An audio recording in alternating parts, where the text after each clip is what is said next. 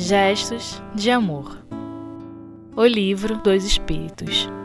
Então, retomando o nosso estudo, companheiros, nós estávamos falando sobre a necessidade da perseverança, da paciência, do uso da vontade e do pensamento firmes na nossa transformação e de como, na, nesse item, no, no comentário da questão 798, há essa apresentação de que as ideias se transformam com o tempo, né, gradualmente, sem transformações súbitas, e que as gerações vão se sucedendo para que hum, ideias possam sendo substituídas e aprimoradas e aperfeiçoadas.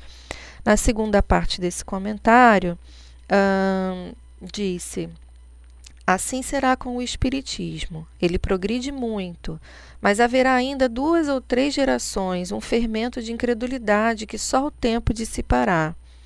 No entanto, sua marcha será mais rápida do que a do cristianismo, porque é o próprio cristianismo sobre o qual ele se apoia que lhe abre os caminhos.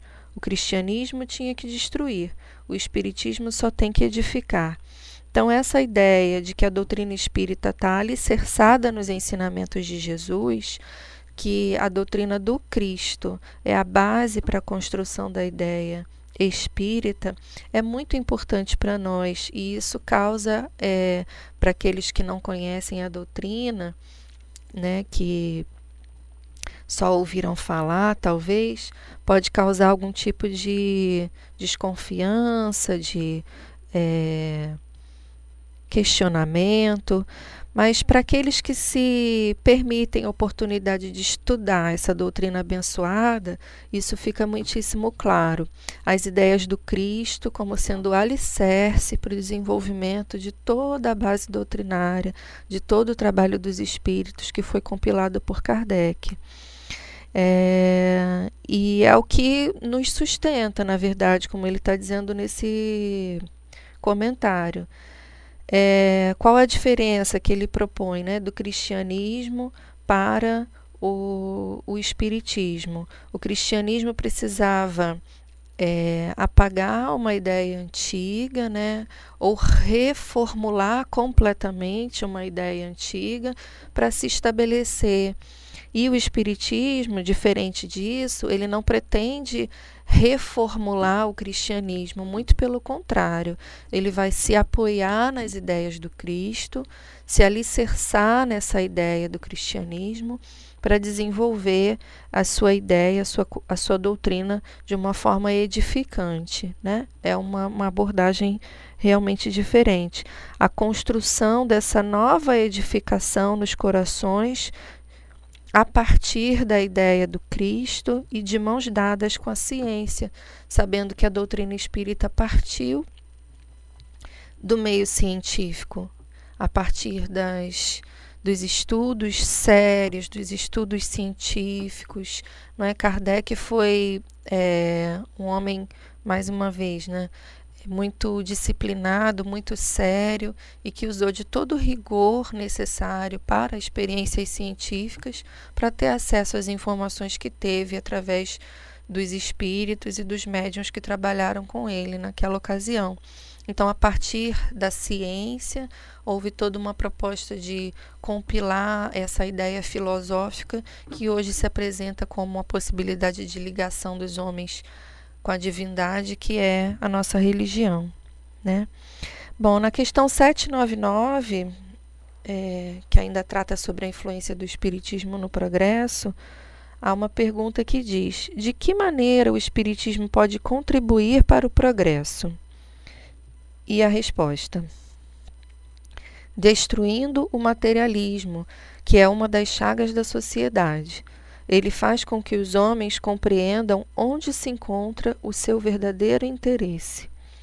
Não estando mais a vida futura velada pela dúvida, o homem compreende melhor que poderá assegurar o seu futuro através do presente, destruindo os preconceitos de seitas, de castas e de cores.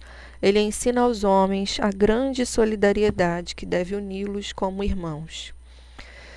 Então, essa ideia do materialismo que coloca é, em questionamento ou que chega a negar de fato, não é, a existência de vida após a morte e que crê apenas na experiência material, essa ideia que acaba cerceando muitíssimo, não é, a nossa possibilidade de, de vislumbrar o nosso futuro, porque enxerga com que com o fim do corpo físico haveria o fim da vida essa é uma ideia que traz um vazio no coração do homem. É um vazio que faz a gente pensar: então, para que tudo isso?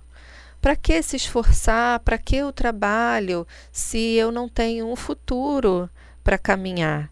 Não é? Essa ideia materialista que vai sendo, graças a Deus, cada vez mais afastada.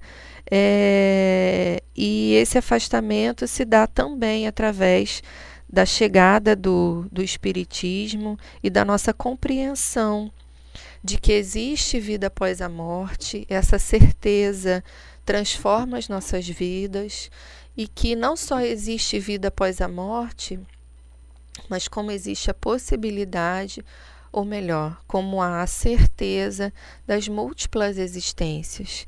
Então, essa certeza de que hoje nós vivemos as consequências de escolhas feitas no passado, mas que mais, hoje nós estamos escolhendo as sementes que germinarão no nosso futuro. Essa certeza, aliada à ideia de que tudo caminha para o bem, que o nosso destino é a felicidade, mas que não é essa felicidade do prazer material, não é a felicidade de ter os nossos desejos atendidos a tempo e a hora, não é a felicidade de sermos os primeiros, os mais importantes, não é essa felicidade ilusória. Na verdade, todas essas situações não são verdadeiras felicidades. Podem ser momentos de alegria, mas não são felicidade. A felicidade está no sentimento de paz, está na, na ideia do amor, a felicidade está na sensação de dever cumprido, né? É um, um, outro ponto do livro dos Espíritos que diz é, a posse do necessário, a consciência tranquila e a fé no futuro. E não é possível ter fé no futuro sem essa ideia que a doutrina espírita traz, que o Cristo já trazia para nós e que o materialismo em algum momento vem negar.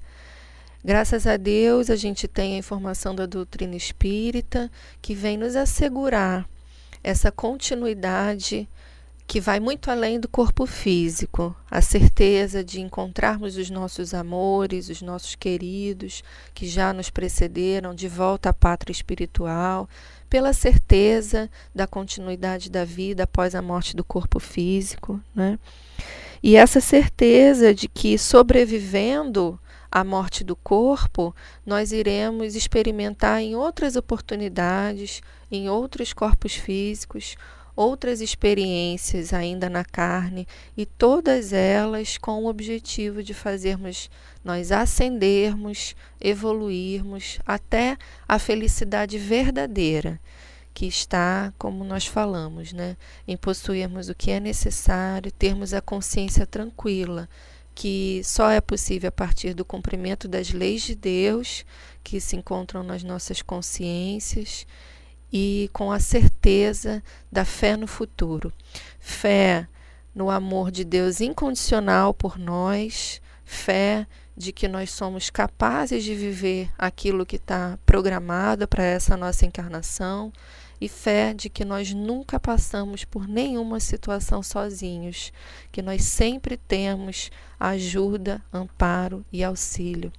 Cabe a nós fazer o esforço de elevando os nossos pensamentos, buscar a sintonia com esses espíritos que nos ajudam a todo tempo.